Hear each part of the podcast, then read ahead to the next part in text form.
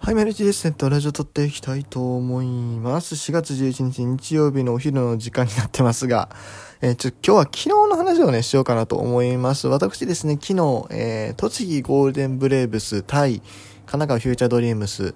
の試合を見てきました。まあね、えー去年、一昨年いや、その前からか、えー BC リーグの試合をちょくちょく行っておりまして、まあ、特にまあ、栃木ゴールデンブレブスを応援しているという感じで、まあ、今年はね、えースター選手がいないんじゃないかという中で、えーまあ、でも今年も応援を継続していこうということでね、まあ、もともと行くつもりではあったんです。ちょうど、えー昨日がホーム開幕戦ということで、えー小山じゃなくてね、宇都宮の球場になるんですけど、栃木県営公園野球場かな？あそういうところになるんですけども、えーそちらの方へですね、応援行ってきました。まあ実際スター選手はいないとは言いつつも、まああの実際入りましたから、結局、4月に入ってから西岡選手、それから川崎選手、契約しましたので、まあ、二人結局残ってるし、なんなら、えーピッチャーで若松投手が抜けたんかな？あの、元ドラゴンズのね。若松が抜けて、代わりに、代わりにってわけじゃないですけど、村中恭平がね、あの、琉球ブルーオーシャンズから移籍してきてという形で、まあ結局今年もそれなりに豪華なメンツね。で、しかもバッテリーコーチでね、黒羽さん入ってくれたりね、まあその代わりは岡田コーチで抜けましたけども、楽天に行かれたんで、まあそんな感じで結構入れ替わりはありましたが、まあなんやかんやでね、スター、超大物がね、二人いるっていうね。豪華なチームですよ、ほんま。で、試合はどうやったんや、というところなんですけども、まあね、まあ、ひどかったね、はっきり言って、あれは。あれはちょっとないわって思う。あのね、BC リーグを見に行ってる以上、まあその、こう、プロ、まあプロなんだけども、本当のトップクラスのプロじゃないから、まあ、ある程度ね、ミスっていうか、まあ、ちょっと雑な野球をするのは仕方がない部分があるにせよ、さすがに昨日の試合はね、ないわって思った。ちょっとひどかったですね。えっ、と、昨日のスタメンで言うと、えっ、と、2番に西岡選手 DH で入って、あと元プロで言うとね、えっと、村中選手が先発っていうところでした。あとは皆さん今日はベンチスタートだったりお休みだったりという感じでした。はい。で、まあ去年のね、結構主力というか、あ上位打線打ってた選手は割と抜けてるのかな。まあ年齢的なところでね、もう別の道に進まれるっていう選手も多かったりしたんで、えー、まあ、まあ、BC リーグはもういつもなんです。本当にこうメンバーがね、どんどん入れ替わっていくっていうのは仕方がないとこなんですけどね。うん、ちょっと若い選手が増えてるのかな。多分ね、2、3年前よりも平均年齢自体は若くなってるんじゃないか。ちょっとあんまりね、あの、詳しくないので、言ってる割に。詳しくないし、本当に選手のことも全然よくは分かってないので、あんま適当なこと言えないですけど、多分でも若い選手、高卒の選手が増えてるような気がします。多分だから高卒の選手が増えてるってことはそれだけ、そのなんだろう、大学とかじゃなくて、まず BC リーグに挑戦するっていうのがこう、選択肢に入ってきたところなのかなと。うん。それだけリーグの魅力自体がちょっとずつ上がってきてはいるのかな。実際最近ね、あの、プロ野球でも、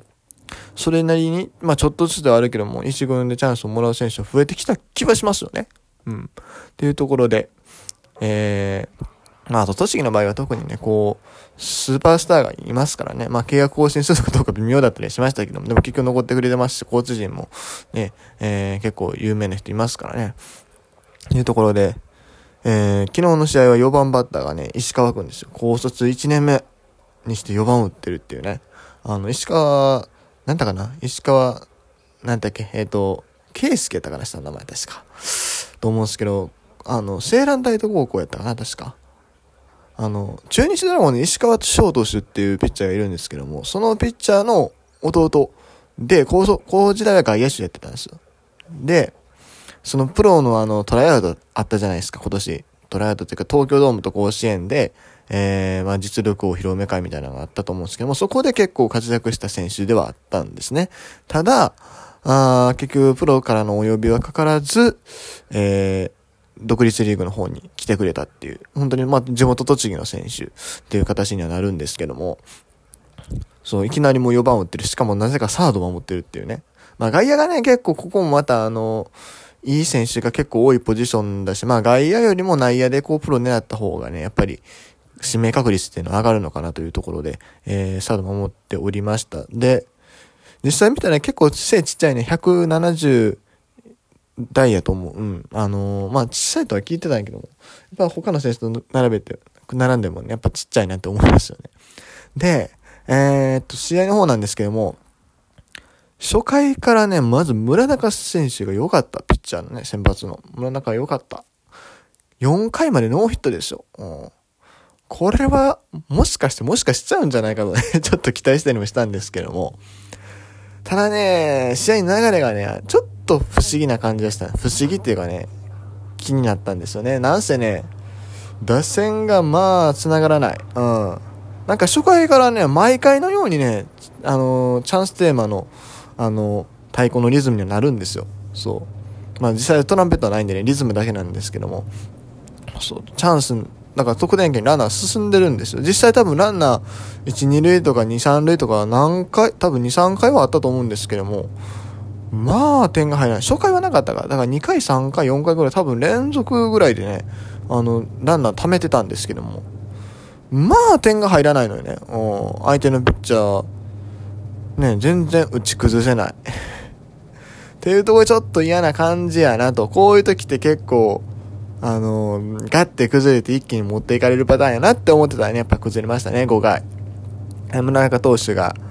初ヒットを浴びて、で最初確か併殺でランナー殺したんですけども、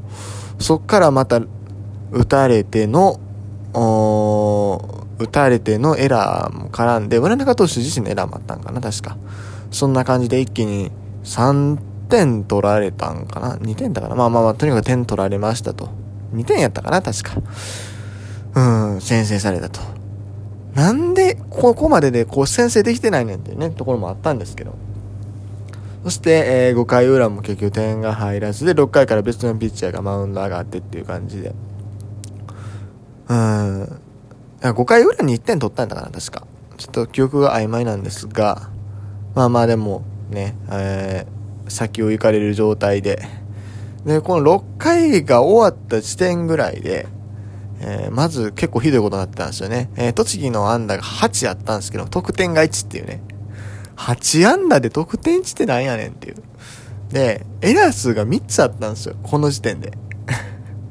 その村中投手のエラー以外にも他にもエラーがあったんで、その5回以外にもね、あったんで。エラー数3つ1試合でやるってどういうことやねんと。うん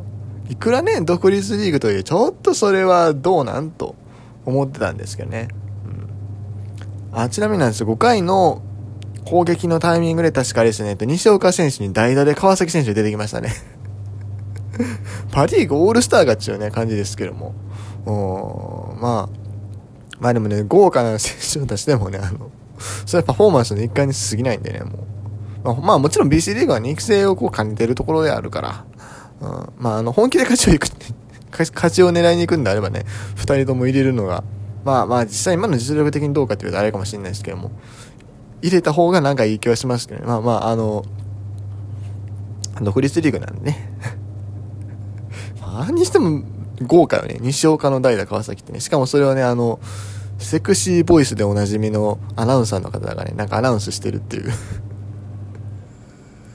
ところね、あの、ちょうどね、僕のね、席の近くになんか小学生のコーラが、その、少年野球の子かな、なんか招待化されたかわかんないですけども、なんかいっぱいいてですね、えー、なんか、言ってましたよ。このアナウンサー、ウグイス城の人、あの、語尾にハートがついてるって言ってましたね。まあ、小学生らしい表現やなと思いましたけども。うん、で、えー、っと、そっからまだひどかったんですよ。6回終わって、まあ3エラーっていうとこやったんですけども、7回、8回、7回、8回そこまでやったな。9回がね、まあ打者1巡、1巡、まあ実際はその、確か7番ぐらいから始まって6番で終わるとかだと思うんですけど、そういう攻撃をされてですね、そこもね、まあひどかったのよ。そこでもまたエラーがボンボンボンとて、まあ、ピッチャーも打ち込まれたっていうのはあるんですけども、そんで、え、結局、試合終わって、栃木のエラー数がなんと6。1試合6エラーはないやろ、さすがに。いくら BC リーグでもあれはあかんで。あの、一応お客さんはね、まあ、あの、少なからずお金払ってきてるわけやし、まあ、少年野球の子供らも、さあ、まあ、多分プロの選手からこう、一応プロだからね、独立リーグって。プロの選手からこう勉強しようっていう目的で多分来てると思うんですよ。それであんだけエラー連発してはいかんでしょ。あまあまあ、最初はね、まあ、まあ、しゃあないなぐらい見てたんですけど、もう途中からしんどなってきました僕も見てて。まだエラーするかと。最後9回2アウトまで来てね、ショートが冒頭した時にはもう、下打ちしましたよ、ほんま。あれはないわっていうね、感じでね。で、打線の方もね、全然繋がらない打線。まあ、1点は入れたけどもって感じで。まあでも最後ね、9回、えー、相手のピッチャーをちょっと打ってですね、えー、まあ、この日ここまでノーヒットだったね、4番に座ってる高卒1年目の石川君がね、しっかり打ってくれたんで、まあそれは満足だったんですけども。まあでも全体的にね、ちょっと、うんっていうところが多かった試合ではありました。まあ僕は今年はまあ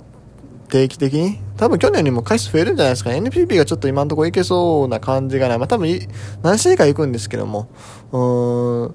今年多分 BC の試合が多分年間5試合、まあ月1ぐらいでいけたらいいなと思ってるんで、はい。まあまた追っていきたいなというふうに思ってます。ところで、えー、昨日の試合ね、僕ちょっと1個だけ話したいエピソードがあって、僕の、あ、2つあんねん。あ、やばい、時間がない。まあいいや。僕の座ってる席の近くにファールブ、ファールボールが転がってきたんですよ。これ取りに行けるぞと思って取りに行ったんですよね。ちょ、ちょっとポンって、あの、若干急ぎ気味取りに行ったらですね、下の段に座ってた子供がバーって追いかけてきて、あ、やばい、これ取ったらあかんやつだって思って、もう手が届くところにボールあったんですけども、もう絶対取れたんですけども、その気になれば。やばい、ここで自分が取るの大人げないと思って、しっかり子供に譲りました。いやーもうね、あの、やっぱ野球少年にとってそのファールボールもらうっていうのは一つのすごい思い出やからね、それはもう絶対大人が言っちゃダメなとこやなと。自分が直接大学じゃない限